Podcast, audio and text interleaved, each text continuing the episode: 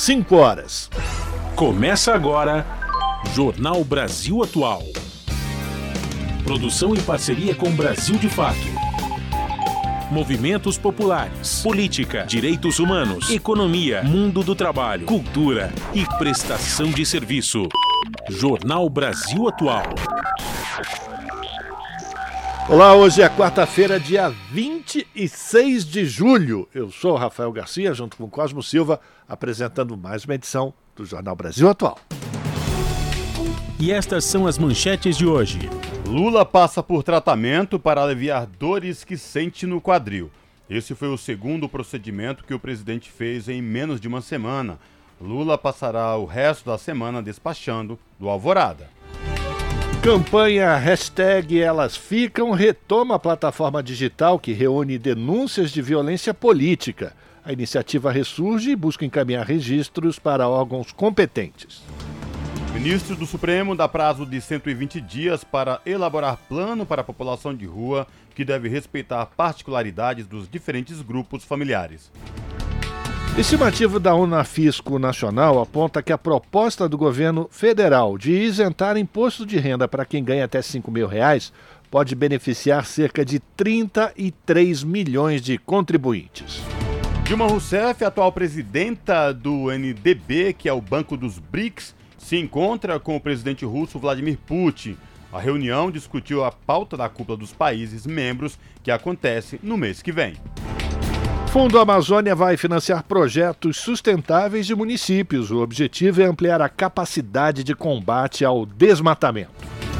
E a agência de classificação de risco FIT eleva nota de crédito do país e com perspectiva de estabilidade. O aumento reflete a confiança de investidores no Brasil.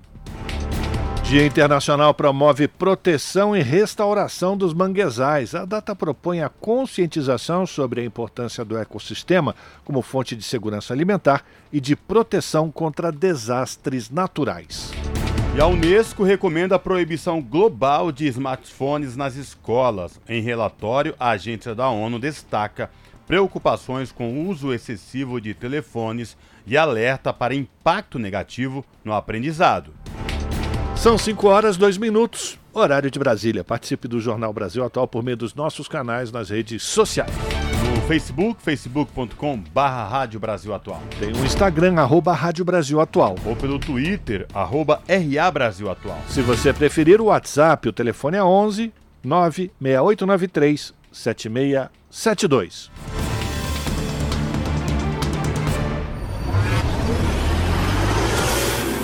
Jornal Brasil Atual, uma parceria com Brasil de Fato. Na Rádio Brasil Atual, tempo e temperatura. A tarde desta quarta-feira, aqui na capital paulista, é de céu de brigadeiro, azul, azul.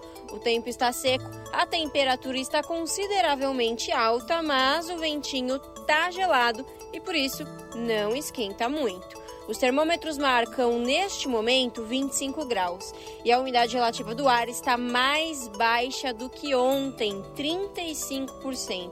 Lembrando que o ideal para a saúde humana é 60%. E é isso, o tempo vai continuar assim, seco porque não tem previsão de chuva. Mais um dia sem previsão de chuva. Durante a madrugada, o tempo fica parcialmente nublado e a temperatura cai, atingindo os 14 graus. Em Santo André, São Bernardo do Campo e São Caetano do Sul, a tarde desta quarta-feira também é de tempo seco e céu limpo, com temperatura agradável. Neste momento, 25 graus. Não tem previsão de chuva para hoje na região do ABC. No período da madrugada, o tempo fica limpo e a temperatura cai, atingindo os 15 graus. A tarde desta quarta-feira, na região de Mogi das Cruzes, é de tempo ensolarado, céu limpo, poucas nuvens. Neste momento, os termômetros marcam 25 graus, sem chance de chuva para hoje em Mogi. Durante os períodos da noite e madrugada, o tempo não muda, continua limpo, com poucas nuvens e a temperatura fica na casa dos 12 graus tarde ensolarada em Sorocaba. Os termômetros marcam 25 graus agora. Para hoje não tem previsão de chuva durante os períodos da noite e da madrugada. O tempo continua limpo e a temperatura cai, atingindo os 15 graus. Bom, no finalzinho do jornal eu volto para falar como fica o tempo nesta quinta-feira. Na Rádio Brasil Atual, está na hora de dar o serviço. 5 horas e 5 minutos, depois do Boletim do Tempo com a Larissa Borer, vamos saber como é que está a situação do trânsito aqui na cidade de São Paulo, com informações da CET, a Companhia de Engenharia de Tráfego, que informa que neste momento são 315 quilômetros de ruas e avenidas monitoradas com o trânsito congestionado aqui na capital. A pior região nesse momento é a Zona Sul, apresentando 94 quilômetros de lentidão. Depois temos a Zona Oeste com 82, Zona Leste 68, Zona Norte 39, por fim, região central 32 quilômetros de ruas e avenidas com trânsito congestionado final da tarde desta quarta-feira. Quase que eu falei quinta-feira, hoje é quarta-feira. E a gente tem mais um recadinho que é para o motorista que tem um carro com placa final 5 ou um carro com placa final 6. Lembrando que até às 8 da noite esses carros estão proibidos de circular aqui no centro expandido da cidade de São Paulo por conta do rodízio. Se esse é o seu caso, encoste o carro para não levar multa. Vamos falar agora da situação do transporte público sobre trilhos com Cosmo Silva. Boa tarde, Cosmo. Boa tarde, Rafael Garcia e ouvintes do Jornal da Rádio Brasil Atual. Olha só, Rafael, sapeando aqui no site do metrô aqui da capital, a gente percebe que todas as linhas operam em situação de normalidade para os passageiros, aí a linha azul, verde, amarela, prata, lilás, todas funcionando em situação de tranquilidade aí sem nenhum problema para quem precisa pegar o metrô nesta tarde de quarta-feira. E esta mesma situação se repete com os trens da CPTM, que é a Companhia Paulista de Trens Metropolitanos, que atende aí a capital e região do Grande ABC. É, todas as linhas, de acordo com a CPTM, estão neste momento operando em situação de tranquilidade. O passageiro que pretende aí utilizar as linhas da CPTM não vai encontrar nenhum problema. Isso para quem sai do trabalho agora ou para quem sai de sua residência e precisa pegar linhas do trem para ir para o trabalho. E por falar em região do ABC Paulista, Rafael Garcia, fala para a gente qual a situação neste momento da rodovia Anchieta e rodovia dos imigrantes. Pois é, Cosmo, tranquilidade total, segundo a concessionária que administra o sistema. Tanto imigrantes como Anchieta não apresentam nenhum ponto de congestionamento é, em ambos os sentidos, tanto pela imigrantes como Anchieta, enfim é, São Bernardo do Campo e na Baixada Santista também tudo tranquilo, não tem formação de neblina no alto da serra. Se você precisa pegar a estrada, essas duas estradas, vamos lá, boa viagem. A gente amanhã traz mais informações do sistema Anchieta Imigrantes. Rádio Brasil Atual 98,9 FM. FM. Jornal Brasil Atual. Uma parceria com Brasil de Fato. 5 horas e 8 minutos. O presidente Lula passou na manhã desta quarta-feira no Hospital Sírio-Libanês, em Brasília, por um tratamento para buscar aliviar as dores que sente no quadril. Devido ao incômodo, é o segundo procedimento que o mandatário faz em menos de uma semana. A agenda prevista para o dia foi cancelada e Lula passará o resto da semana despachando do Palácio do Alvorada. O chefe do executivo saiu do Palácio do Alvorada por volta das 9h25 em direção ao centro clínico, que se localiza na Asa Sul, região central de Brasília. Em nota, o Palácio do Planalto afirmou que o procedimento minimamente invasivo, chamado denervação percutânea, correu bem e não teve intercorrências. Durante o programa Conversa com o Presidente de ontem, Lula admitiu que as dores no quadril estão atrapalhando sua vida e seu trabalho e, por isso, vai marcar para outubro deste ano um procedimento cirúrgico. Pois é, Cosmo, eu sempre acho engraçado. Denervação percutânea é a famosa infiltração. Mandaram para ele lá um analgésico direto no ponto onde dói. São 5 horas nove minutos e vamos falar agora da ex-presidenta Dilma Rousseff, que atualmente está presidindo o NDB, que é o novo Banco de Desenvolvimento, conhecido como Banco dos BRICS, e ela se encontrou com o presidente russo Vladimir Putin hoje, em São Petersburgo, na Rússia. O encontro ocorre durante a segunda cúpula da Rússia-África, Fórum Econômico e Humanitário. Por meio de nota, a ex-presidenta ressaltou que o NDB não considera novos projetos na Rússia em razão das sanções aplicadas por conta da guerra na Ucrânia.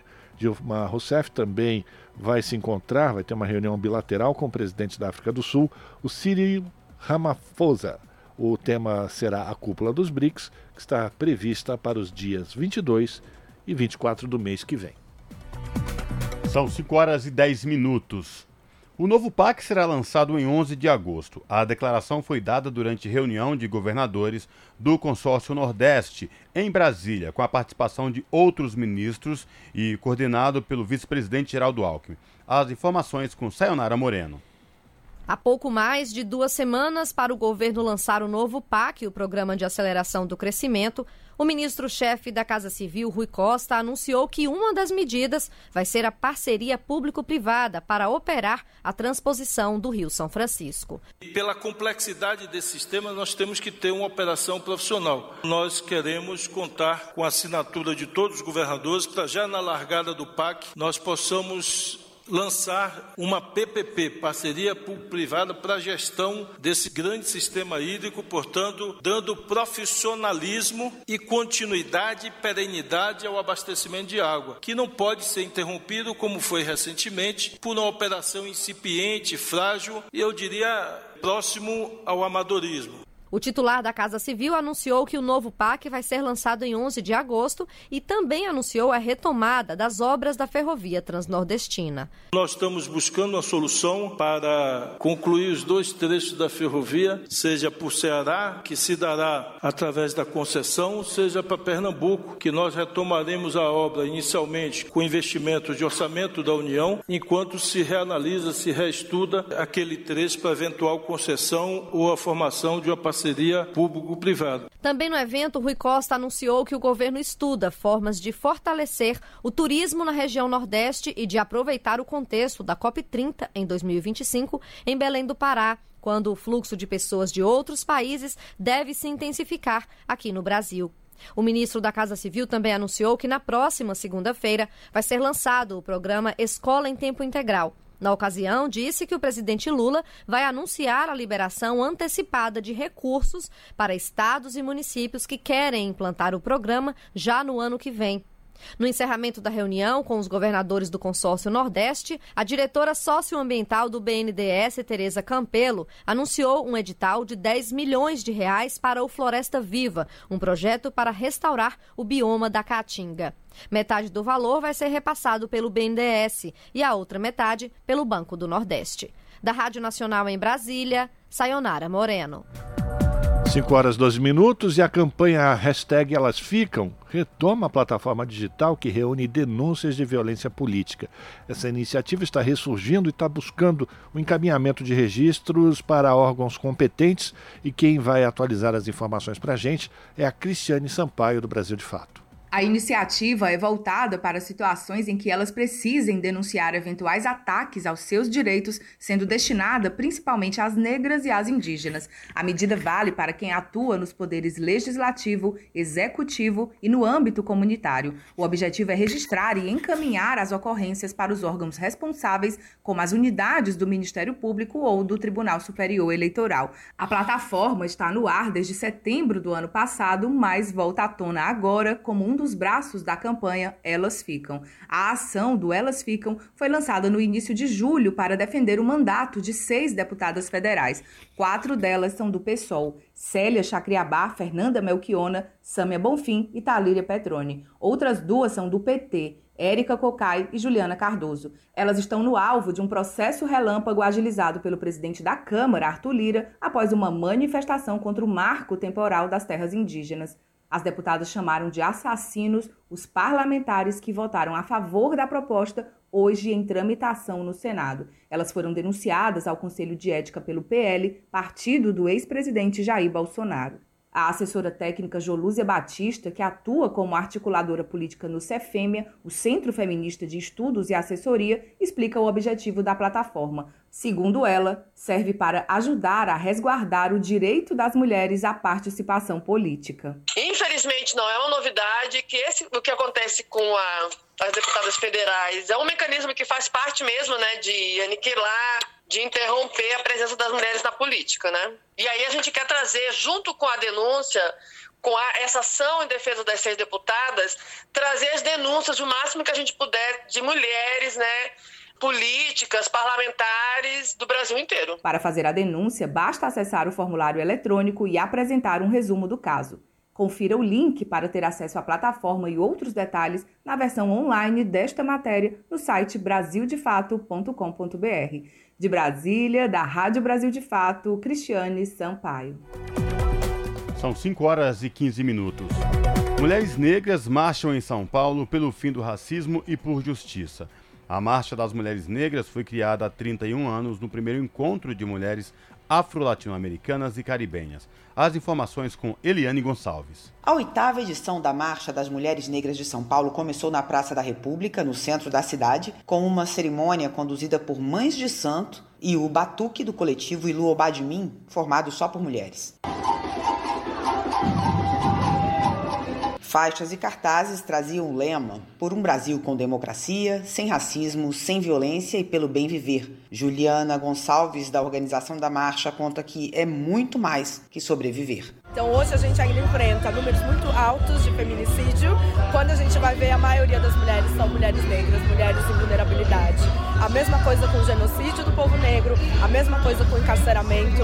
Então a gente vê que são várias estratégias para ainda é, dizimar a nossa vida. Por isso que a gente marcha pelo bem viver. Que a gente está dizendo que a gente quer a vida, a gente quer a vida em abundância e que a gente tem direitos, eles precisam ser todos respeitados. O ato também pediu por justiça para a vereadora Marielle Franco, assassinada cinco anos atrás em um atentado político envolvendo a milícia carioca. E também justiça por Luana Barbosa, negra, lésbica, espancada até a morte na frente do filho por três policiais militares depois que ela se recusou a ser revistada por homens. O crime foi em 2016, em Ribeirão Preto, no interior do estado, e até hoje ninguém foi punido. A jornalista Ana Melk, que também é da organização da marcha, defende que, além de mais políticas públicas, é preciso que as mulheres negras ajudem a definir o que deve ser feito. A gente sabe que o racismo não se combate da noite para o dia. O racismo é estrutural na nossa sociedade e a mulher negra, ela é a base dessa pirâmide social, né? São as que mais sofrem com o desemprego,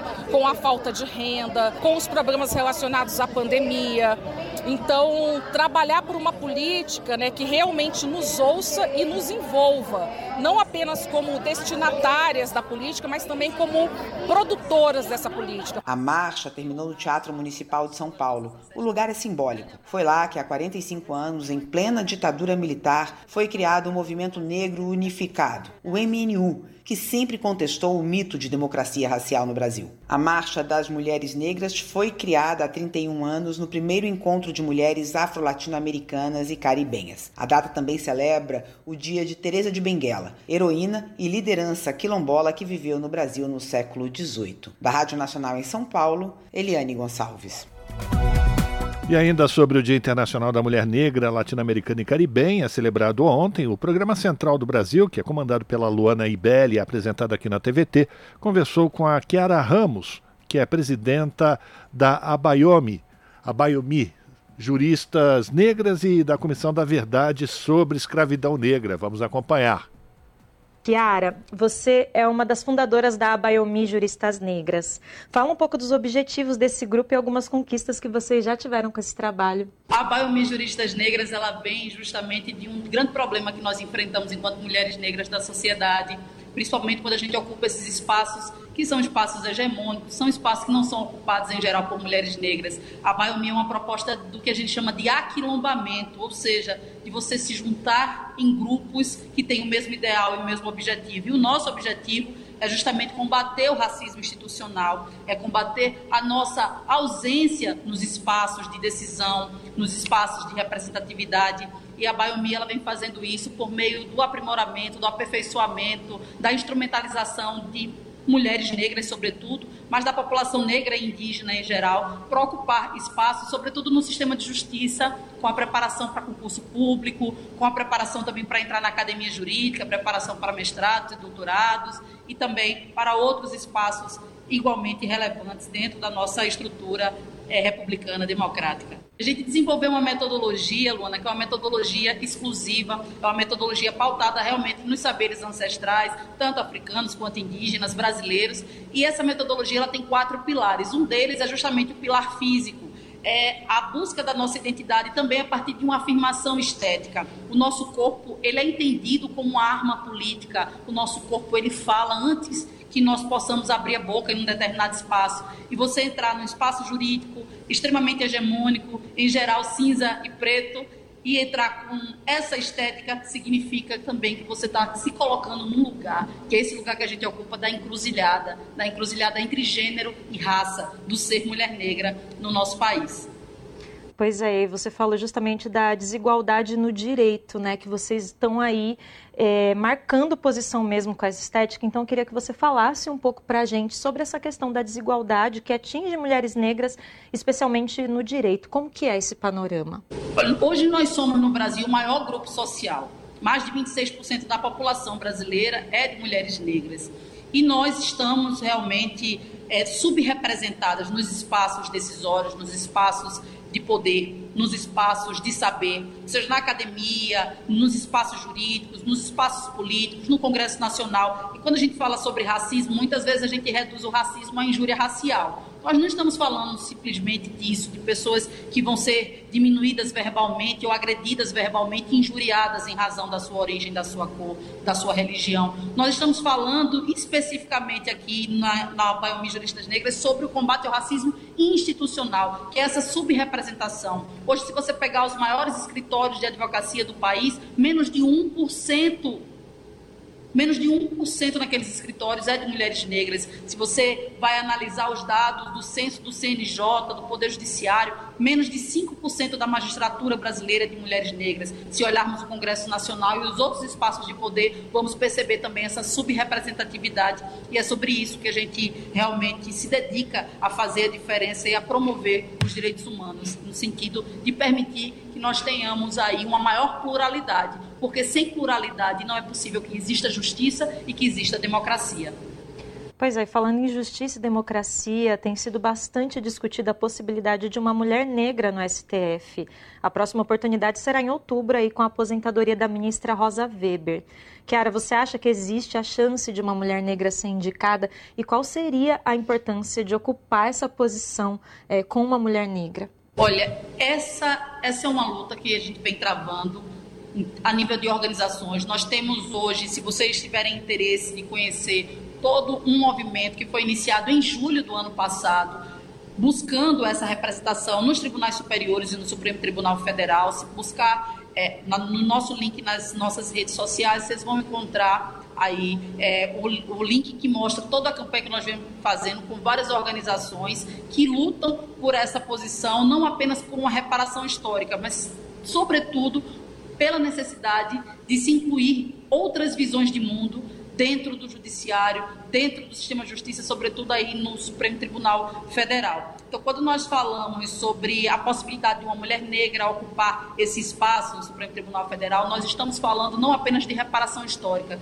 nós estamos falando sobre a realização da justiça a partir da complementação daquele que é o tribunal mais importante do Brasil, com uma visão que é uma visão específica de quem ocupa esse local no que a gente chama de encruzilhada, que intersecciona gênero e raça. Não é possível que a gente entenda o direito e o processo decisório como é, totalmente imparcial das subjetividades. Então, quanto mais plural for um tribunal, mais é a possibilidade maior é a possibilidade dele realizar justiça. Então, a nossa luta, independentemente do nome que poderá compor o Supremo Tribunal Federal é de que exista uma mulher negra com consciência de raça, com consciência de gênero e que possa fazer sim essa contribuição à justiça brasileira, porque a justiça brasileira precisa dessa visão que é, vai trazer aí contrapontos ao que é hegemônico. Isso é sem dúvida alguma democrático, plural e representativo. Pois é, se não mexer nas estruturas de poder, nada muda, né, Kiara? Então, as mulheres negras, elas precisam também ocupar todos esses espaços a gente já avançou, mas ainda falta tanto. Então a gente espera que esse 25 de julho seja também esse momento de reflexão, né? Nós queremos mulheres negras, mulheres pretas principalmente, né, que são ainda mais subrepresentadas em todos os lugares. Então te agradeço muito por estar aqui com a gente. Obrigada pelas palavras e boa sorte nessa campanha, né? Vamos acompanhar tudo e quem sabe teremos a primeira ministra do STF negra em outubro. Muito obrigada, Luana. Um, grande abraço para vocês e dizer para todas as mulheres negras que estão nos ouvindo, aquilombe-se, procure o seu lugar de pertencimento e vamos sim em busca de ocupar mais espaços e honrar os passos dados pelas nossas ancestrais. Um grande abraço a todas. Nós conversamos com a Kiara Ramos, presidenta da Abaiomi Juristas Negras e da Comissão da Verdade sobre a Escravidão Negra. Você está ouvindo Jornal, Jornal Brasil, Brasil, Atual. Atual. Agora são 5 horas e 25 minutos e o vice-presidente e ministro do Desenvolvimento, Indústria, Comércio e Serviços, Geraldo Alckmin, assinou o contrato de gestão do CBA, o Centro de Bionegócios da Amazônia, lá em Manaus. Com a medida, a instituição se torna uma organização social e será gerida pela Fundação Universitas de Estudos Amazônicos. O centro atua há 21 anos em pesquisa e criação de novos produtos com matéria-prima da Amazônia, como alimentos, bebidas, medicamentos, cosméticos e produtos farmacêuticos. Também atua na capacitação de moradores e de comunidades tradicionais. Durante o evento, Alckmin destacou a importância da alteração da gestão do CBA e afirmou que a organização terá mais flexibilidade para captar recursos da iniciativa privada e que já estão garantidos 47 milhões de reais ao longo de quatro anos. Em Manaus, Alckmin também participou de uma reunião da Suframa para a aprovação de 42 projetos industriais, de serviços e agropecuários que totalizam 727 milhões de reais em investimentos. A expectativa de criação de mil empregos e faturamento de 4 bilhões e 200 milhões de reais. São 5 horas e 26 minutos. O Fundo Amazônia vai financiar projetos sustentáveis de municípios. A ação vai ampliar a capacidade de combate ao desmatamento. As informações com Osama El Gauri. Municípios poderão contar com dinheiro do Fundo Amazônia em projetos que reduzam o desmatamento nos próximos dois anos. A decisão vem do COFA, o Comitê Orientador do Fundo Amazônia, que realizou a terceira reunião nesta terça-feira desde que o grupo foi retomado. Entre os projetos estão aqueles que possam promover ações sustentáveis com a inclusão de agricultores familiares, povos indígenas, assentados e populações tradicionais também estão entre as prioridades investimentos em ações inovadoras para recuperar florestas e que estimulem negócios da chamada bioeconomia, a economia sustentável, e ainda projetos para regularização fundiária e ambiental e para identificação de frentes de desmatamento, tarefas que agora poderão ser feitas pelos municípios com o dinheiro do Fundo Amazônia. Foi o que explicou o secretário executivo do Ministério do Meio Ambiente, João Paulo Capobianco. Evidentemente que serão projetos com compromisso de promover a redução do desmatamento. Portanto, todas as ações que esses grupos de municípios poderem apresentar conjuntamente, criando sinergia entre eles e com os governos estaduais e com o governo federal, que promovam a reorganização territorial, promovam a melhoria do controle do desmatamento, são várias ações que permitirão que os municípios também se beneficiem de recursos, o que não acontecia até agora. Segundo o comitê, a inclusão dos municípios vai ampliar a capacidade de combate ao desmatamento, dando mais eficiência e rapidez às ações.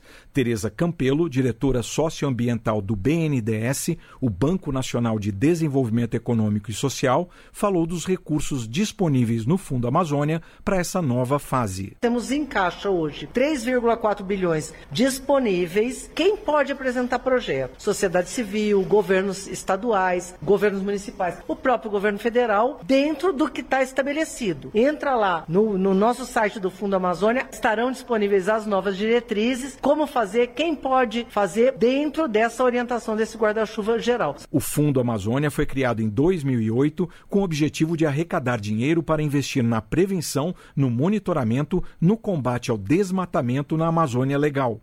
Os recursos vêm de doações e rendimentos de aplicações.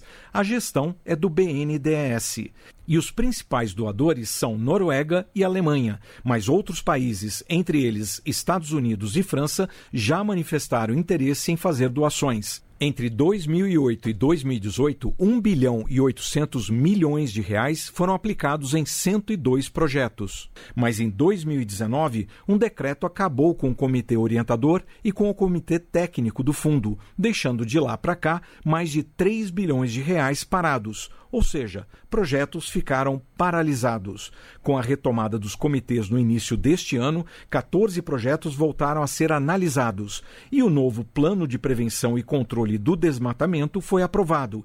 E de início foi dada prioridade à proteção dos povos indígenas por causa da crise sanitária dos Yanomamis. Da Rádio Nacional em Brasília, Osama El Gauri.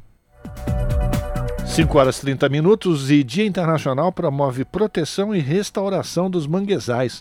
Data celebrada neste 26 de julho aumenta a conscientização sobre a importância do ecossistema como uma fonte de segurança alimentar e também de proteção contra desastres naturais. Da ONU News em Nova York, quem traz mais detalhes é o Felipe de Carvalho. O dia 26 de julho marca a celebração do Dia Internacional de Conservação dos Ecossistemas dos Manguezais. A data contribui para promover soluções para o manejo sustentável dessas áreas naturais. A diretora-geral da Organização das Nações Unidas para Educação, Ciência e Cultura, Unesco, Audrey Azoulay, disse que os manguezais formam uma conexão entre a terra e o mar e são paraísos de vida que devem ser protegidos. De acordo com ela, essas plantas formam um universo raro e frágil e estão sob perigo. Por isso, a Unesco tem o compromisso de protegê-los através do estabelecimento de geoparques, locais de patrimônio mundial e reservas da biosfera. A agência estima que mais de 3 quartos dos manguezais existentes no planeta estão sob ameaça, bem como todos os organismos aquáticos e terrestres que dependem deles. Esses ecossistemas contribuem para o bem-estar, segurança alimentar e proteção das comunidades costeiras em todo o mundo. Eles sustentam uma rica biodiversidade e fornecem um habitat valioso para peixes e crustáceos se alimentarem e se reproduzirem. Os manguezais também atuam como uma forma de defesa costeira natural contra tempestades, tsunamis, aumento do nível do mar e erosão. Seus solos são sumidouros de carbono, altamente eficazes, retirando grandes quantidades do gás da atmosfera. No entanto, os manguezais estão desaparecendo três a cinco vezes mais rápido do que as florestas globais em geral, o que gera sérios impactos ecológicos e socioeconômicos.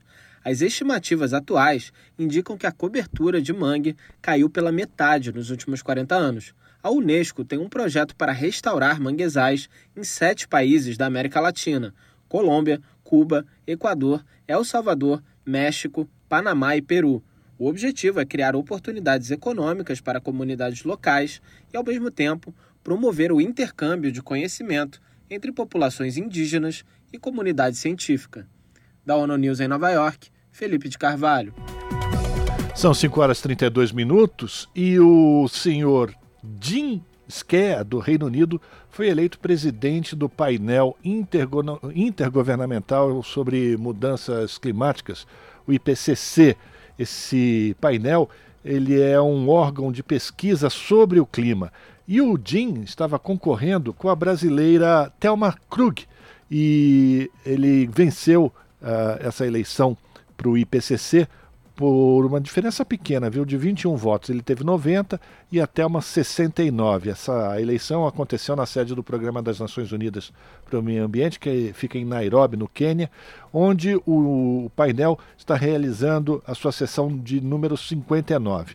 Quatro candidatos concorreram à presidência do Instituto, né, do, do painel intergovernamental eh, sobre mudanças climáticas, e pela primeira vez na história com duas candidaturas de mulheres para o cargo. Além da brasileira Thelma Krug, a eleição também teve a participação da sul-africana Deborah Roberts. E para a gente falar sobre a importância desse órgão de pesquisa e a importância dos cientistas brasileiros, a gente conversa agora com o professor Wagner Ribeiro, professor do Departamento de Geografia da Universidade de São Paulo e também do programa de pós-graduação em Ciência Ambiental.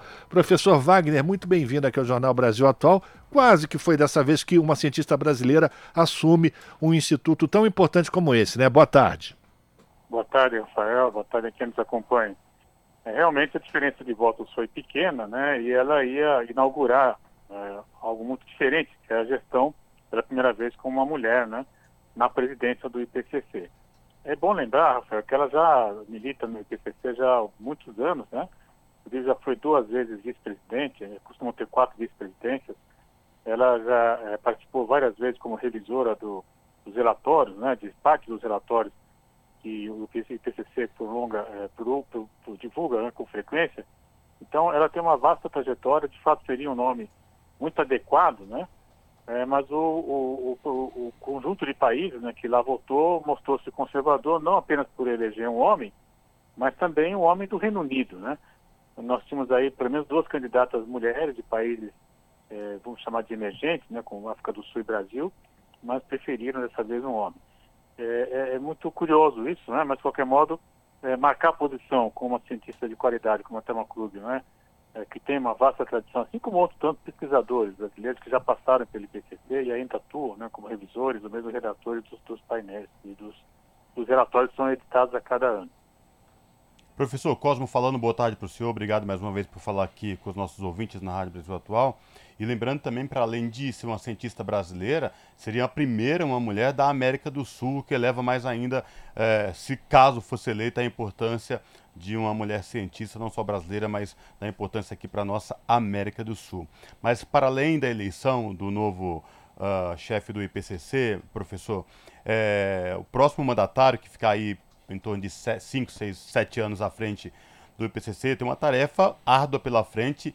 É, o que nós vemos passando e os alertas que vêm sendo dados constantemente, quase que todos os anos sobre o aquecimento global, sobre a questão das mudanças climáticas. Queria lhe ouvir, professor, sobre é, esse novo desafio aí do novo do, do britânico à frente do IPCC, é, frente a essas é, questões que a gente vem discutindo quase que diariamente, professor. Veja, Colin, você está trazendo uma questão realmente muito importante, né? É necessário que quem esteja à frente tenha uma liderança acadêmica, mas também uma habilidade política para justamente costurar é, que, que, acordos né, que façam com que é, a opinião do IPCC, que congrega, é, por isso que às vezes ele é polêmico, né, representantes de países, né, sejam pesquisadores ou mesmo às vezes lideranças políticas, é, que vão, na verdade, é, dar o tom né, ao fazer aí a síntese daquilo que é publicado sobre mudança climática no, na, na, por meio das pesquisas científicas. Né.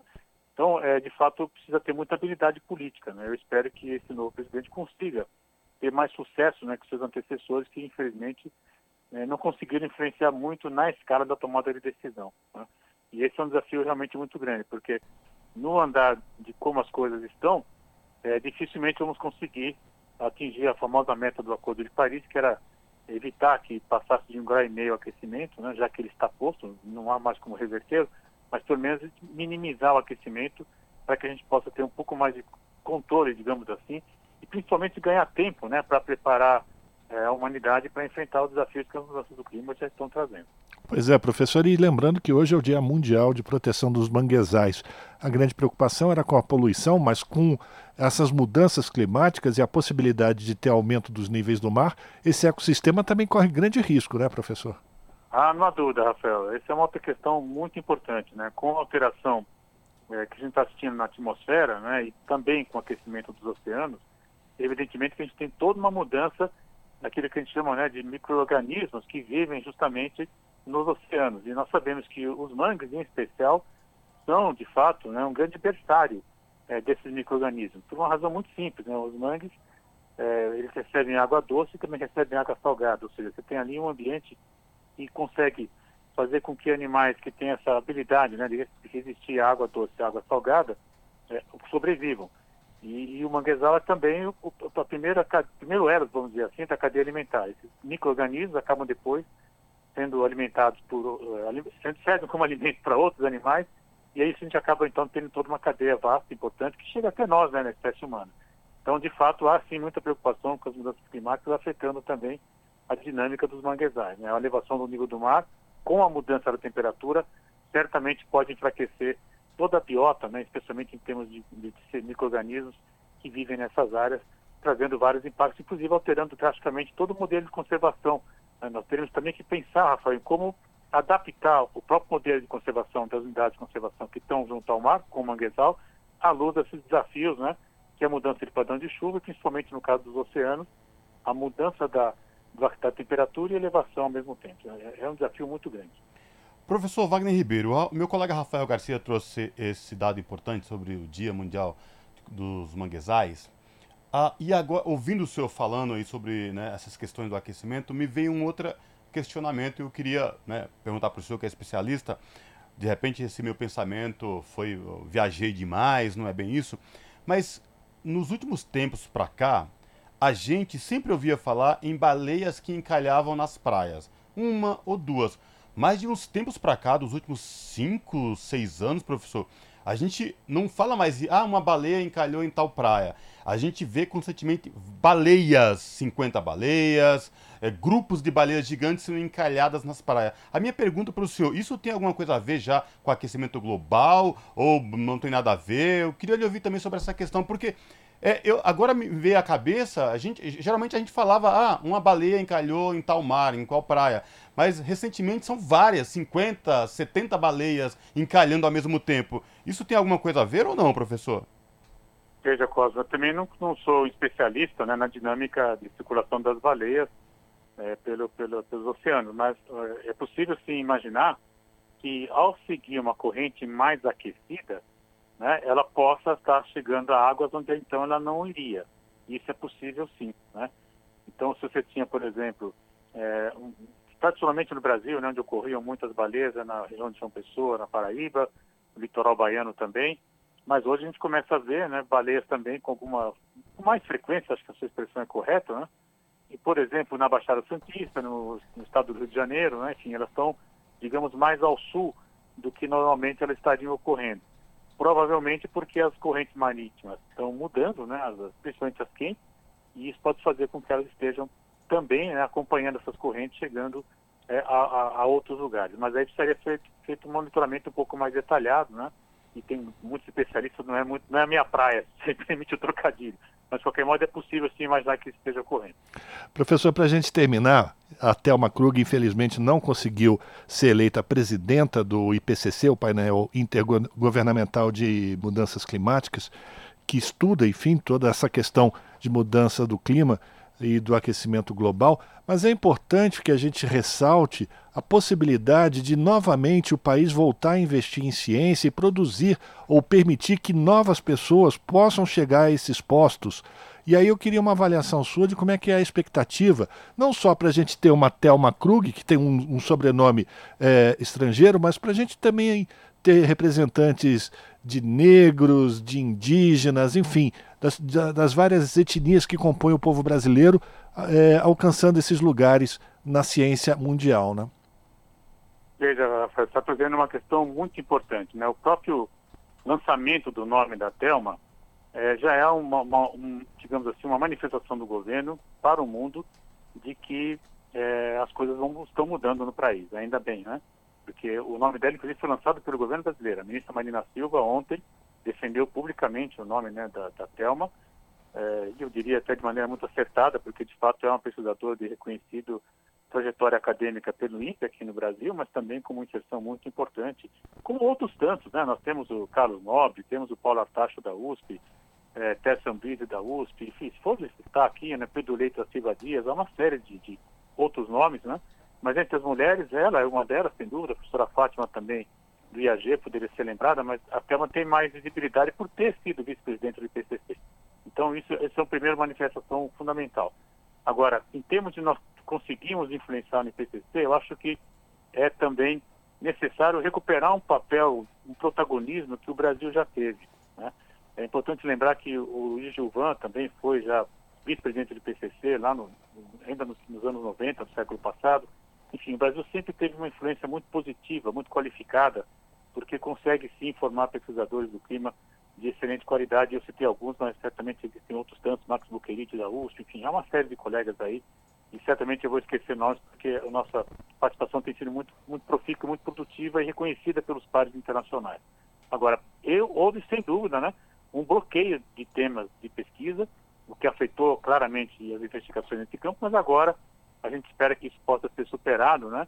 É, é, a partir de mais apoio para pesquisa, especialmente para adaptação às mudanças climáticas, que é de fato é, necessária para que a gente possa enfrentar esse, esse, desafio grande que chama emergência climática. Né?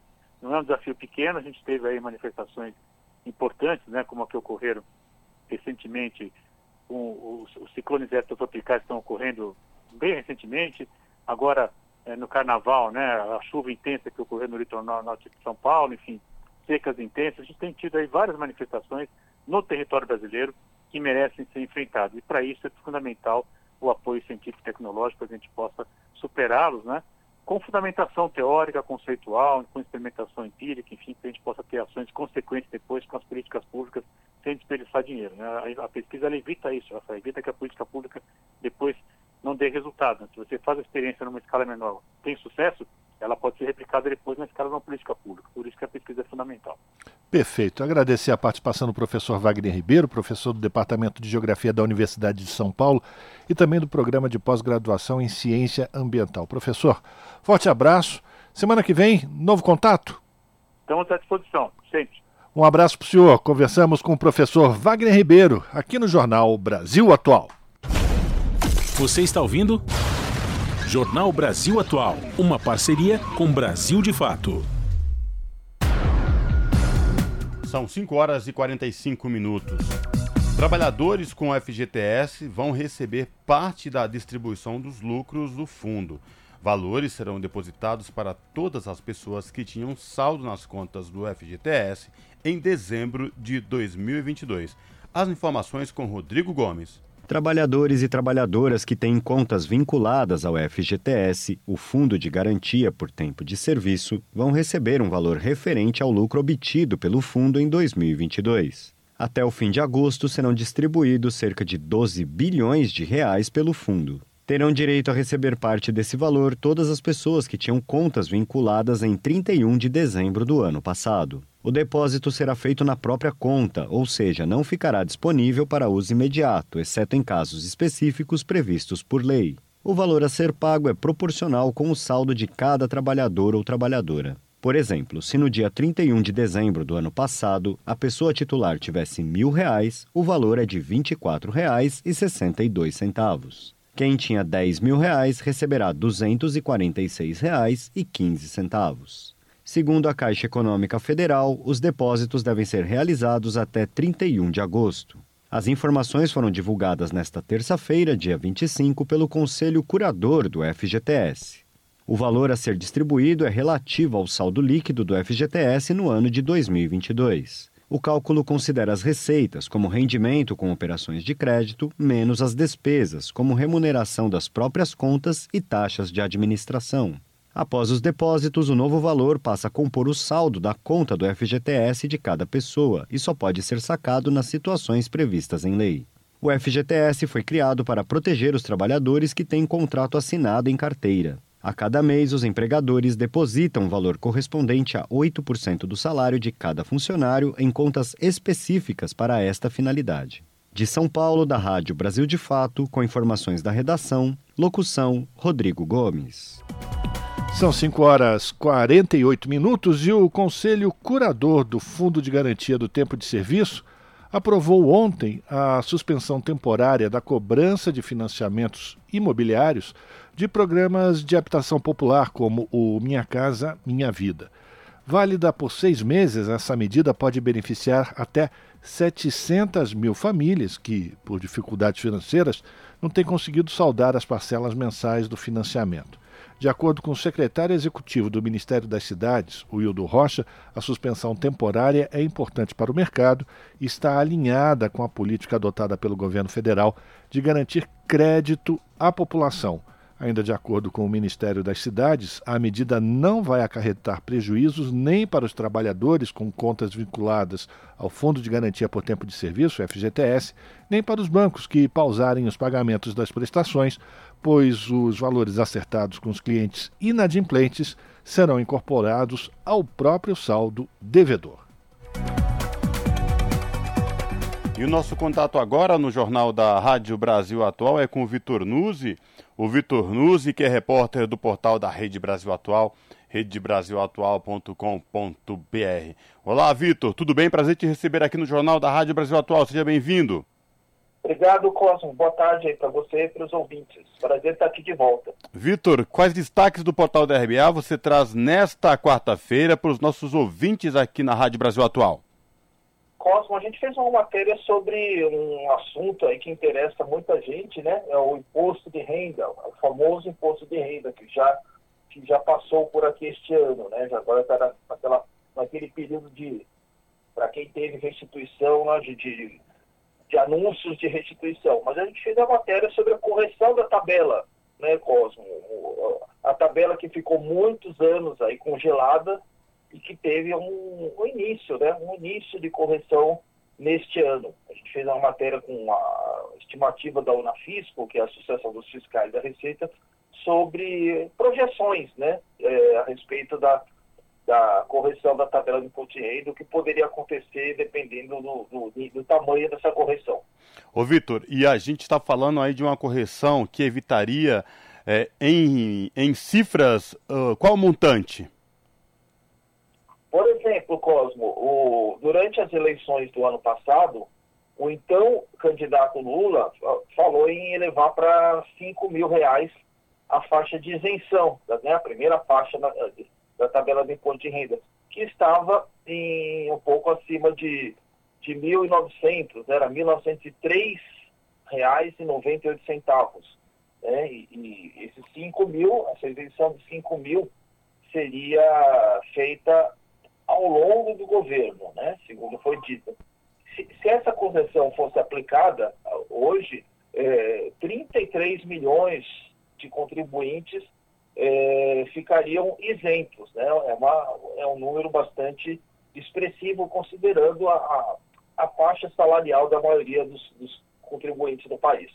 E pela essa nova tabela aí, se, de acordo com o governo, a cobrança do IR passaria a partir de quem ganha 5 mil reais mensais, é isso mesmo? É isso, a ideia é, o governo este ano fez uma, editou uma medida provisória, né, a medida provisória 1171, que subiu a faixa de isenção de 1903 para 2112. Lembrando, né, Cosmo, que essa, esse valor de 1903,98 estava vigente desde 2015. Então, faz oito anos é, que não tínhamos correção de tabela imposto de renda. O que, que acontece?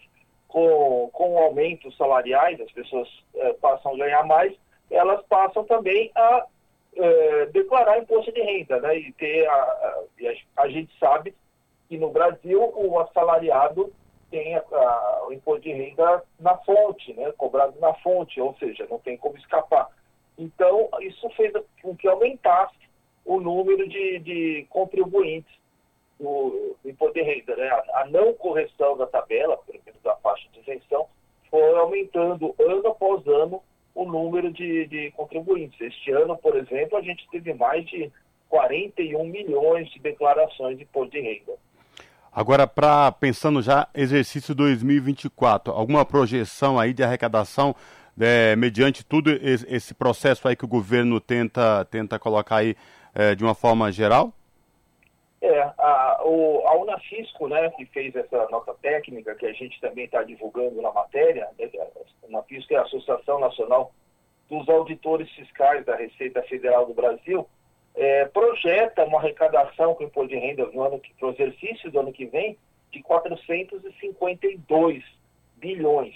Né? E é, aí tem, tem algumas, algumas projeções, né?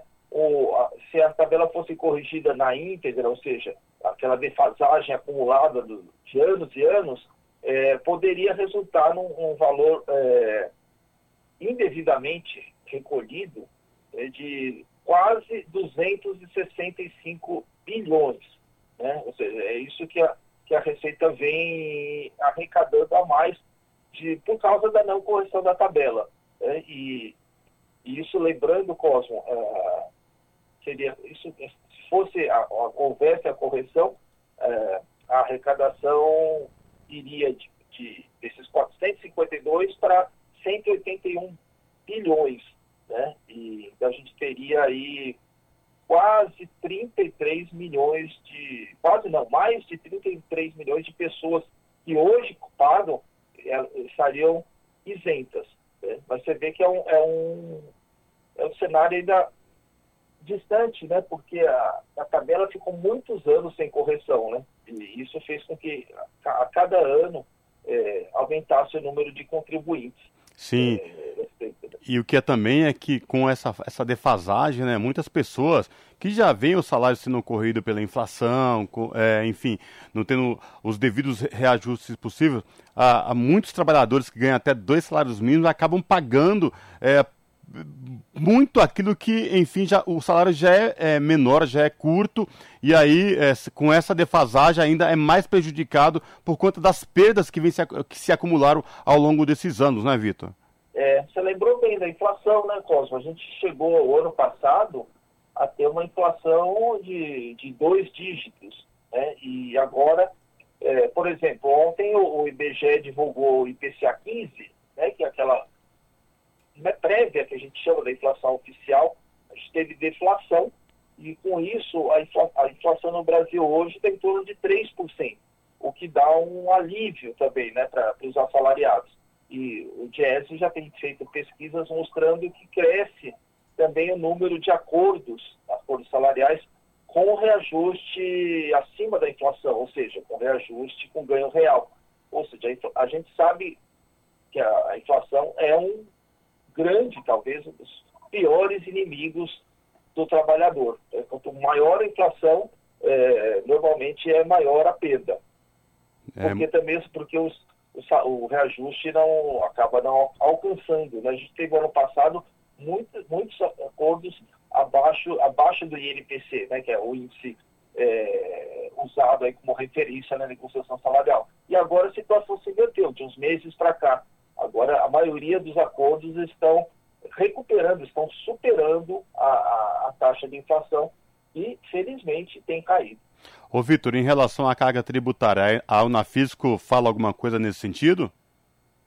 Ela fala, por exemplo, como, com a correção haveria né, menos, menos é, uma perda de arrecadação, mas no, na nota técnica ela, ela fala sobre isso também. A, que a, a Receita, o governo tem alternativas para compensar essa possível perda que seria que viria com a, a correção da tabela. Aí a Unefisco cita, por exemplo, tributação de dividendos, né, é, o, fa o, famoso imposto sobre grandes fortunas, né, porque todo ano a gente lembra disso, e alguns privilégios tributários que, o, que a entidade também está citando aqui. E esses alternativas é, são exemplos né, que tributariam é, faixas com maior capacidade de contribuição mesmo e aliviaria aqueles assalariados com, que já têm a renda menor e, e acabam pagando proporcionalmente mais imposto. É verdade, muito bem lembrado. Bom, eu reforço aí o convite aos nossos ouvintes aqui no Jornal da Rádio Brasil Atual, acessar aí o portal da Rede Brasil Atual, redebrasilatual.com.br e conferir na íntegra esta reportagem produzida pelo Vitor Nuzzi. Vitor, obrigado mais uma vez por falar com a gente aqui no Jornal da Rádio Brasil Atual. Espero falar contigo em uma próxima oportunidade, viu? Abraço. Um abraço, Cosmo, para você e para os ouvintes e até a próxima. Falamos aqui com o Vitor Nuzzi no Jornal Brasil Atual. Você está ouvindo? Jornal Brasil Atual. Uma parceria com Brasil de Fato. 5 horas e 58 minutos. O aumento da confiança de investidores no Brasil foi confirmada pela agência de classificação de risco Fitch, que elevou a nota de crédito de BB- para BB e com perspectiva de estabilidade.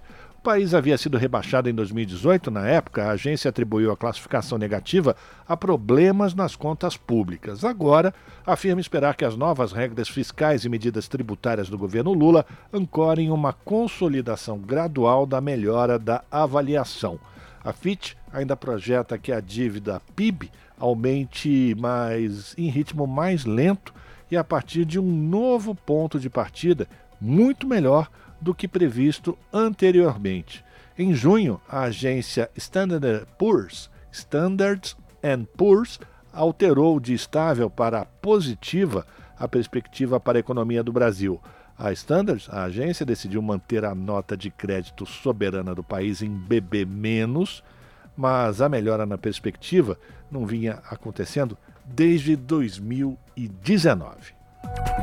A pluralidade de ideias e a informação confiável nunca foram tão necessárias. Você que gosta do conteúdo jornalístico produzido pela Rádio Brasil Atual e pela TVT tem uma missão muito importante: dar o seu apoio para que nossa voz continue cada vez mais forte. Jornalismo independente, com responsabilidade com a notícia e com a democracia, só é possível com a participação e o apoio popular. Acesse o site catarse.me/tvt, faça a sua assinatura e nos ajude com sua contribuição. Rádio Brasil Atual e TVT. Compromisso com a notícia. Compromisso com você. Pontualmente 18 horas. Rádio Brasil Atual. Para sugestões e comentários, entre em contato conosco por e-mail redação@jornalbrasilatual.com.br ou WhatsApp DDD 11 96893 7672. Acompanhe a nossa programação também pelo site redebrasilatual.com.br.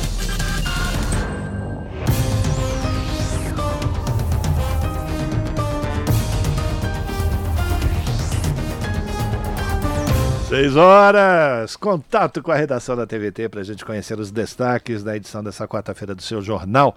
E a gente vai conversar com a Ana Flávia Quitério, que é apresentadora do jornal, que começa pontualmente às sete da noite, canal 44.1 digital, serão aberto para toda a região metropolitana de São Paulo.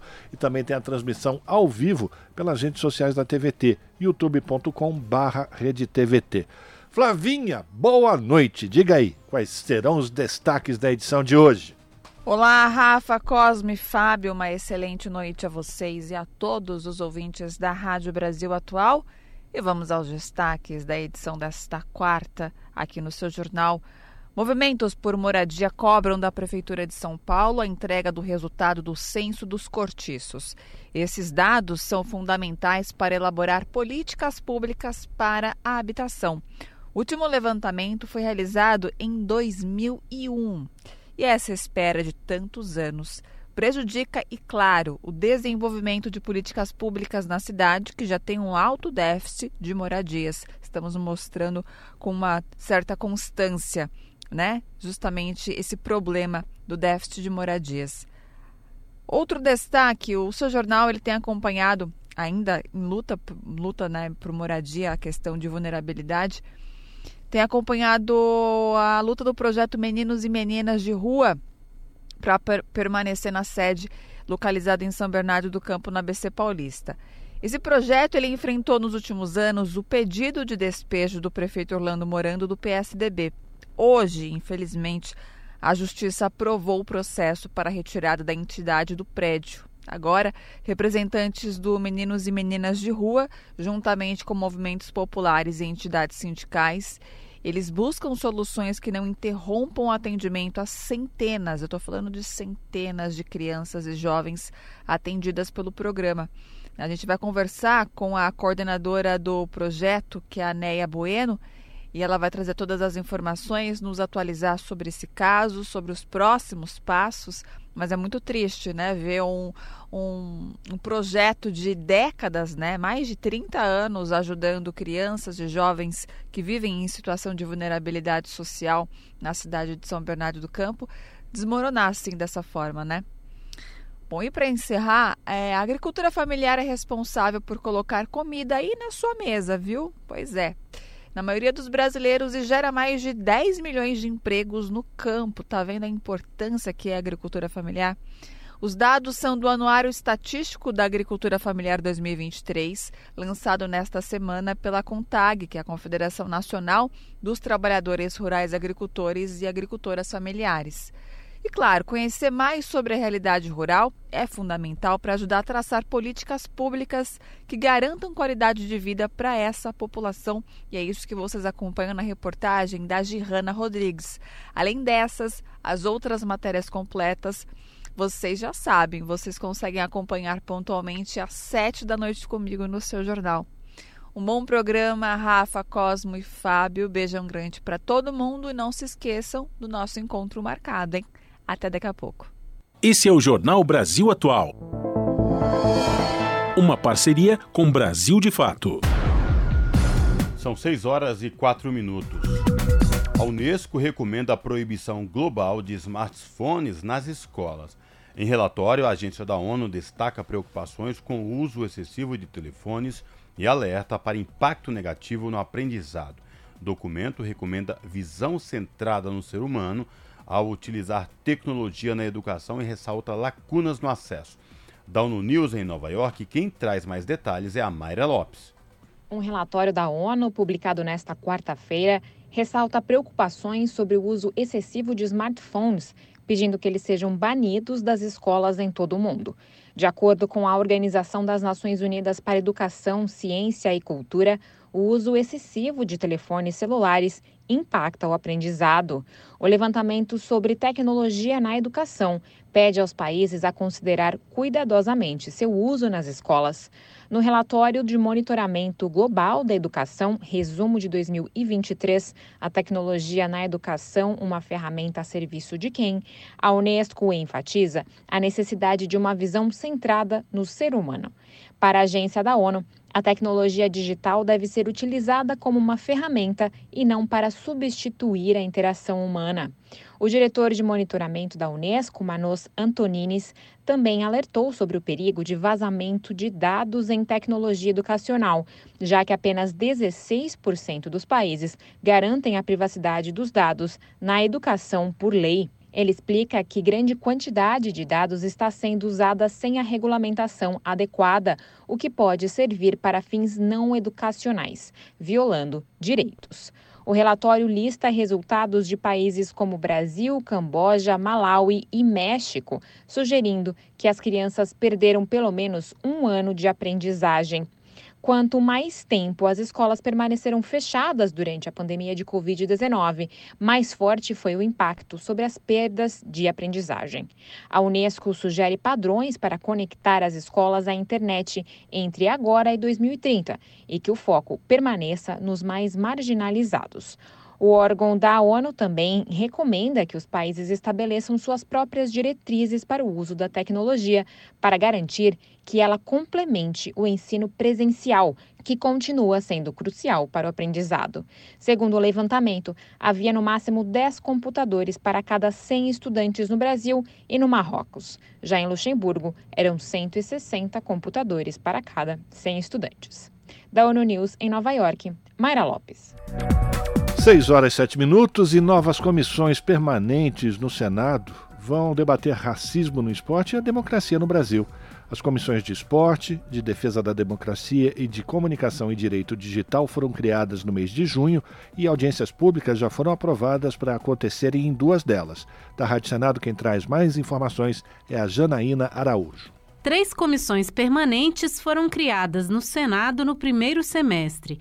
Instaladas no dia 14 de junho, a primeira delas a se reunir para votações foi a Comissão de Esporte, que aprovou o projeto de lei para incluir os eventos esportivos entre as áreas financiadas pelo Vale Cultura. Relatada pelo presidente do novo colegiado, senador Romário, do PL do Rio de Janeiro, a proposta altera a lei que criou o Programa de Cultura do Trabalhador e segue para análise na Comissão de Educação e Cultura. O relator elogiou a iniciativa para que o Vale Cultura de 50 reais mensais, destinado a trabalhadores que ganham até cinco salários mínimos, seja usado em eventos esportivos. O PL é meritoso, pois não há como assegurar o pleno exercício dos direitos à cultura sem incluir o acesso a uma das mais reconhecidas e prestigiadas formas de expressão cultural brasileira, o futebol, bem como as demais competições esportivas.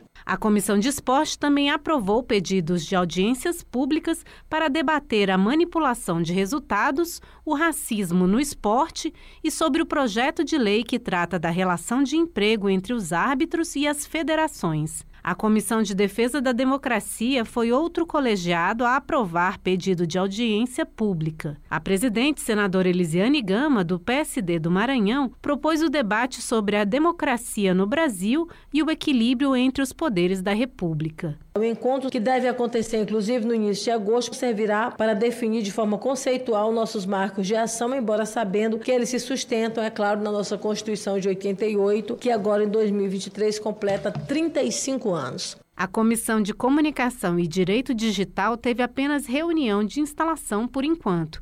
O senador Eduardo Gomes, do PL do Tocantins, foi eleito presidente do novo colegiado. Da Rádio Senado, Janaína Araújo. Jornal Brasil Atual. São 6 horas e 9 minutos. Brasil e Colômbia se juntam para tentar combater desigualdade racial. Aniele Franco reuniu-se com autoridades colombianas em Bogotá. As informações com Gésio Passos. Brasil e Colômbia juntos para enfrentar o racismo. Nesta terça-feira, Dia Internacional da Mulher Negra, Latino-Americana e Carimbenha, os dois países avançam para integrar ações de igualdade racial. A ministra da Igualdade Racial, Aniele Franco, esteve junto com a vice-presidenta da Colômbia e ministra da Igualdade, Francia Marques, e do presidente colombiano Gustavo Petro, em Bogotá, para assinar o memorando de entendimento sobre o tema. A ministra Aniele Franco recordou o assassinato de sua irmã, a vereadora Marielle Franco. Para a ministra, apesar da tentativa de silenciar as mulheres negras, elas estão mudando o cenário político do poder. Mataram a minha irmã com cinco tiros na cabeça, mas as nossas ideias, elas literalmente são a prova de bala. Tem sido dias difíceis. Ontem conversava com a vice-presidenta Francia no jantar e as experiências de dificuldade são muito parecidas entre Brasil e Colômbia. Porém, a gente chega nesse lugar com muita força, com muita garra, com muita resistência. A vice-presidente da Colômbia, Francia Marques, defendeu o fortalecimento de uma rede que possibilite a construção das lutas das mulheres afrodescendentes. Esta comemoração... Esta comemoração é importante para dar visibilidade às mulheres negras, para tornar visíveis as violências e desigualdades que enfrentamos e seguimos enfrentando, para tornar visível a resistência e o poder transformador das mulheres negras ao longo da história. Aniele Franco ainda destacou a importância da vice-presidente da Colômbia na luta das mulheres negras. Agradecer mais uma vez a Francia Marques e reforçar e reiterar da importância dela para a luta das mulheres negras mundialmente falando. E hoje estamos aqui nós duas juntas, ministras, assinando esse memorando histórico na mão e pela mão de duas mulheres negras e dizer que esse é o início da retomada da democracia do nosso país, mas também a gente não vai retroceder, não daremos nenhum passo atrás. A proposta é a cooperação internacional para programas conjuntos de promoção da igualdade e combate ao racismo, com intercâmbio e troca de experiências, produção acadêmica e científica e políticas para os povos tradicionais. Da Rádio Nacional em Brasília, Gésio Passos. 6 horas e 12 minutos e a Justiça de São Paulo mandou soltar Robson Rodrigo Francisco, que foi detido no início de junho por suspeita de furto a um mercado na zona sul de São Paulo. Há um habeas corpus do Tribunal de Justiça, expedido hoje, que determinou a sua soltura sob a condição de não se aproximar dos envolvidos na ocorrência. Informações com Leandro Martins. O caso ganhou repercussão a partir de imagens que circulam na mídia, onde ele aparece sendo carregado por policiais militares com mãos e pés amarrados.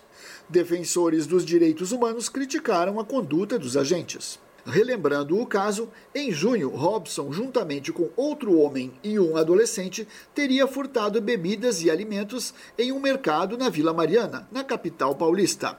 Os três foram acusados pelos funcionários do comércio. Localizado horas depois por uma patrulha da Polícia Militar, Robson teria resistido durante a abordagem. Ele foi denunciado pelo Ministério Público por furto qualificado, resistência e corrupção de menores. Uma nova audiência na Justiça está marcada para esta quinta-feira. O secretário de Segurança Pública de São Paulo, Guilherme Derrite, disse que não se pode fazer um pré-julgamento dos policiais militares envolvidos no caso, antes de uma apuração mais aprofundada. Eu não estou dizendo aqui que foi ou não foi correta a maneira como eles se mobilizaram aquele indivíduo.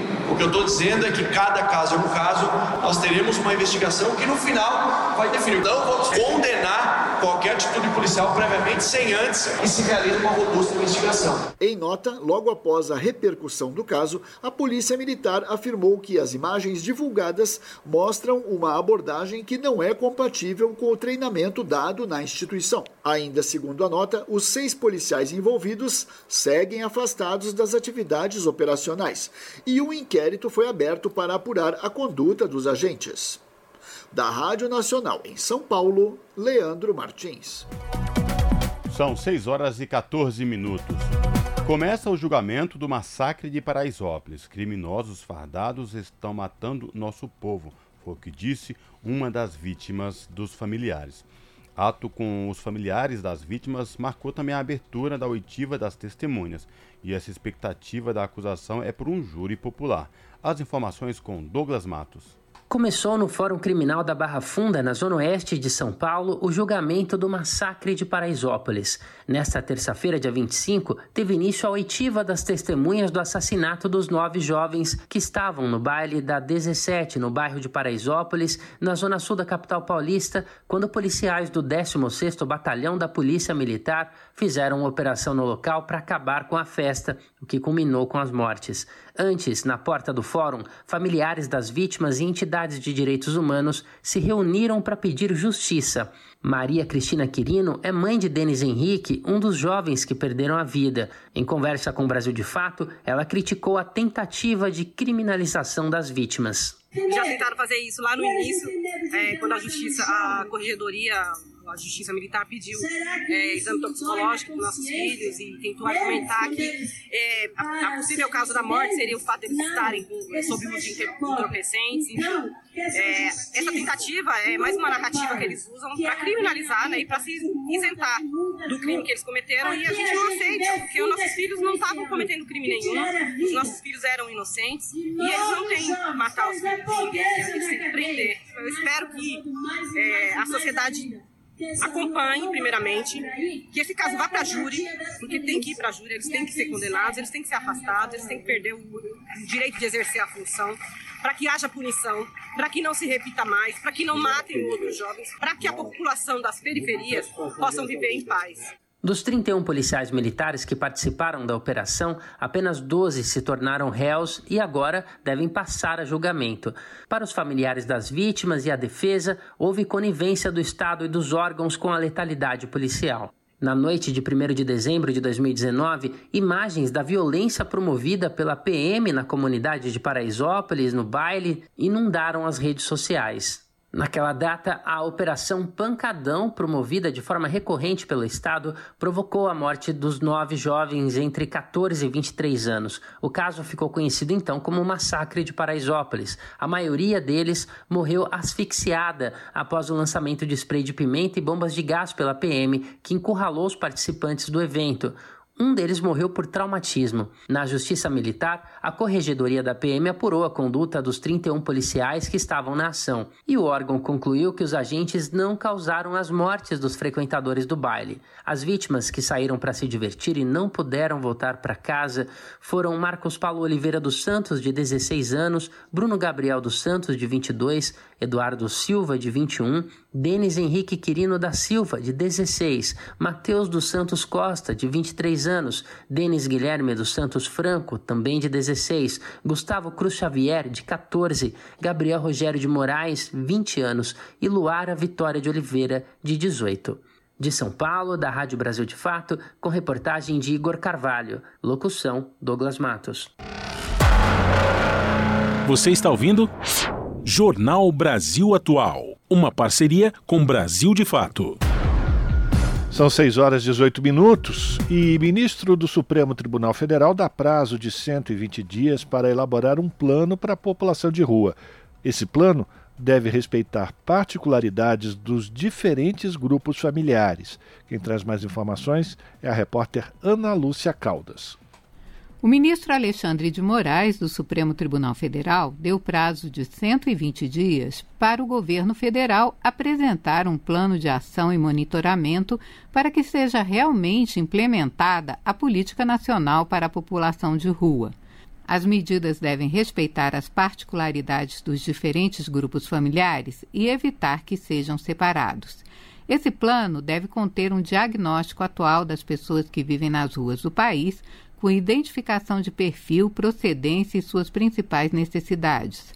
A decisão determina ainda que os estados, o Distrito Federal e os municípios passem a observar imediatamente e independentemente de adesão formal as diretrizes do decreto presidencial para quem vive nas ruas do país e que instituiu a Política Nacional para a População em Situação de Rua, publicado em 2009. A decisão foi motivada por uma ação dos partidos Rede Sustentabilidade, PSOL e do Movimento dos Trabalhadores Sem Teto, que apontou uma série de omissões do poder público para garantir os direitos da população em situação de rua no Brasil. Os autores entendem que o executivo e o legislativo, ao longo do tempo, foram omissos na implementação do que é previsto na política nacional. Na opinião de Moraes, o Judiciário deve intervir na questão para promover esforços para impedir a continuidade da violação de direitos humanos. O ministro determinou ainda que estados e municípios não podem realizar atos hostis contra a população de rua, recolhimento forçado de pertences pessoais e remoção compulsória de pessoas.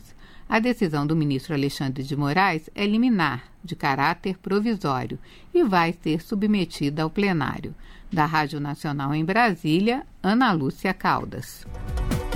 São 6 horas e 20 minutos. E a Petrobras avalia números e pode comprar a Braskem. O negócio vale a pena?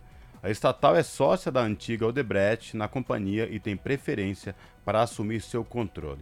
As informações com Nicolau Soares. A Petrobras anunciou no início deste mês que resolveu analisar dados da Braskem para avaliar a possibilidade de comprar parte da petroquímica e assumir seu controle. A estatal já é dona de 36% da empresa, que é controlada pela Novo Honor, antiga Odebrecht, envolvida em casos investigados na Operação Lava Jato. A Novo Honor quer se desfazer da Braskem para saldar dívidas e voltar definitivamente ao mercado. Por conta da sociedade, a Petrobras tem direito à preferência no negócio. Assumir o controle da empresa pode custar até 35 bilhões de reais à estatal. A Braskem é uma gigante do setor petroquímico, produz resinas, solventes, plásticos, entre outras coisas. Boa parte disso é produzido à base de petróleo, especialidade da Petrobras. A empresa tem clientes em 70 países e 40 unidades industriais em 10 nações. Só no Brasil, tem fábricas em Alagoas, Bahia, Rio Grande do Sul, Rio de Janeiro e São Paulo. Para o economista Eric Gil Dantas, do OSP, o Observatório Social do Petróleo, a compra da Braskem pela Petrobras poderia ser um bom negócio para a estatal. É importante lembrar que a Petrobras já é detentora de grande parte da Braskem. E, como sócia, ela terá direito à preferência de compra. A meu ver, seria um negócio importante para a Petrobras, pois a Braskem é uma empresa lucrativa, apesar dos últimos resultados, e faria a Petrobras voltar à sua política de expansão e retornar também ao setor petroquímico que é tão caro à petroleira. Já para Mahatma dos Santos, diretor do INEP, Instituto de Estudos Estratégicos do Petróleo, Gás Natural e Biocombustíveis, a compra é arriscada.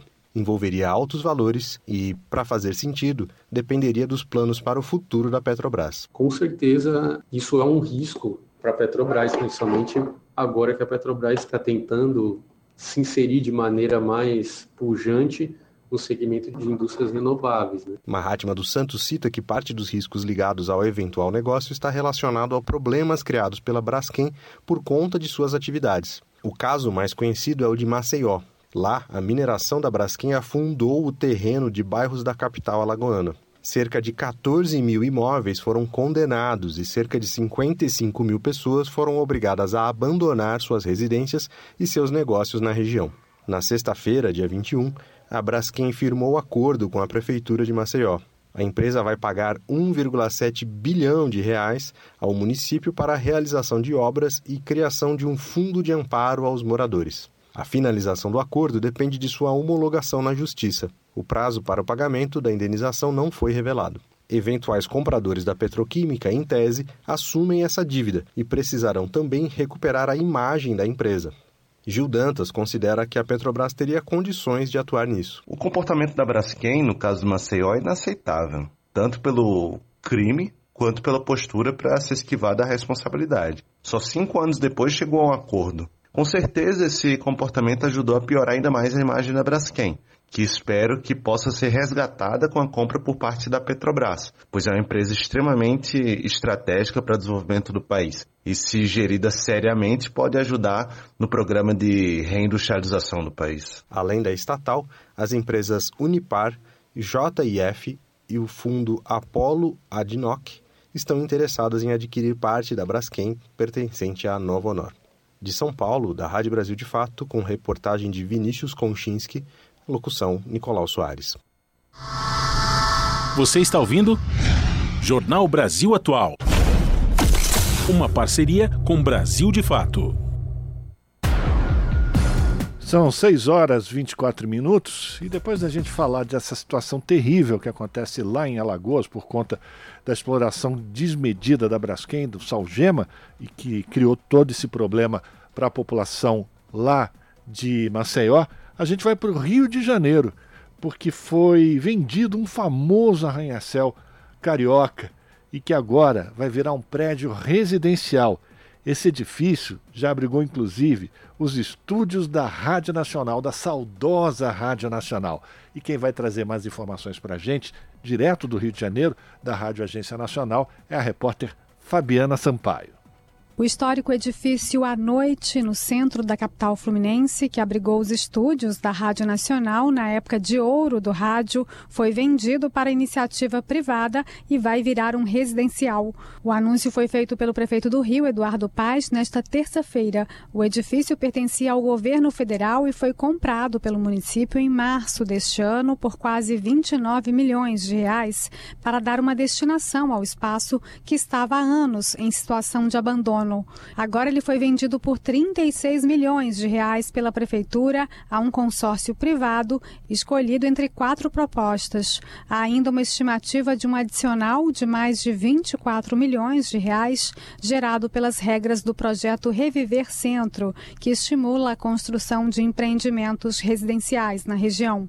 Na avaliação do prefeito Eduardo Paz, não faz sentido o governo federal continuar com tantos imóveis na cidade do Rio que acabam se transformando em pontos de degradação da vida urbana. Primeiro, né, governo ter uma propriedade dessa é sempre um equívoco profundo. Né? Tanto que a gente vê esse prédio fantástico, incrível, primeiro arranha-céu da América Latina, né, com uma arquitetura belíssima, abandonado. Né? Portanto, a iniciativa do governo federal de vender para a prefeitura e a possibilidade de nós negociarmos com o setor privado, né, para saia aqui um empreendimento residencial que preserva a história desse lugar, na sua arquitetura, naquilo que tinha de conteúdo. A Rádio Nacional falou para todos os brasileiros era aqui, era aqui no, no edifício à noite, né? E portanto isso aqui nos permite, né, apontar para o futuro. O prédio tombado vai se transformar em um residencial com 447 unidades e três lojas no térreo.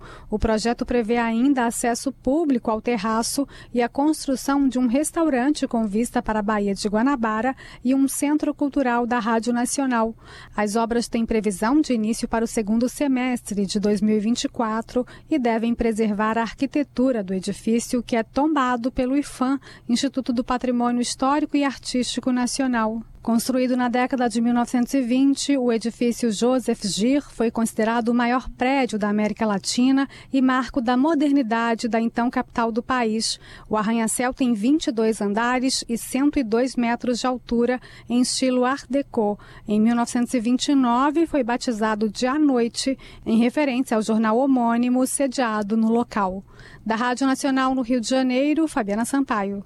Se você gosta do nosso jornalismo independente e quer rever nossas entrevistas e reportagens, acesse o canal da Rádio Brasil Atual no YouTube. Nosso endereço é youtube.com/barra Rádio Brasil Atual. Ajude a nossa voz ser cada vez mais forte e ir cada vez mais longe. Inscreva-se em nossos canais, curta e compartilhe o conteúdo Rádio Brasil Atual e TVT. Rádio Brasil Atual e TVT. Compromisso com a notícia, compromisso com a democracia, compromisso com você na Rádio Brasil Atual. Tempo e temperatura. Tempo continua firme e limpo, sem previsão de chuva. A quinta-feira na capital paulista não será nada diferente dos outros dias. Será ensolarada, de temperatura alta e sem chances de chuva, com temperatura máxima de 26 graus e mínima de 15 graus. Nas regiões de Santo André, São Bernardo do Campo e São Caetano do Sul, o tempo também será de sol. A quinta-feira será ensolarada, tempo firme, sem previsão de chuva.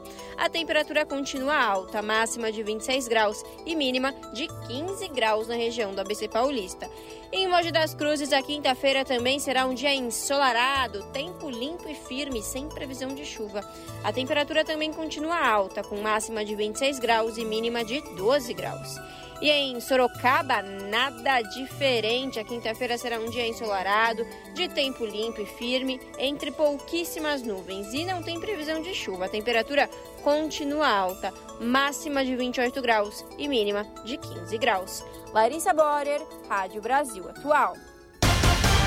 E a gente termina aqui mais uma edição do Jornal Brasil Atual, que teve trabalhos técnicos de Fábio Balbini, na apresentação Cosmo Silva e eu, Rafael Garcia. Você fica agora com o papo com o Zé Trajano. Nós voltamos amanhã, a partir das 5 da tarde. Até lá!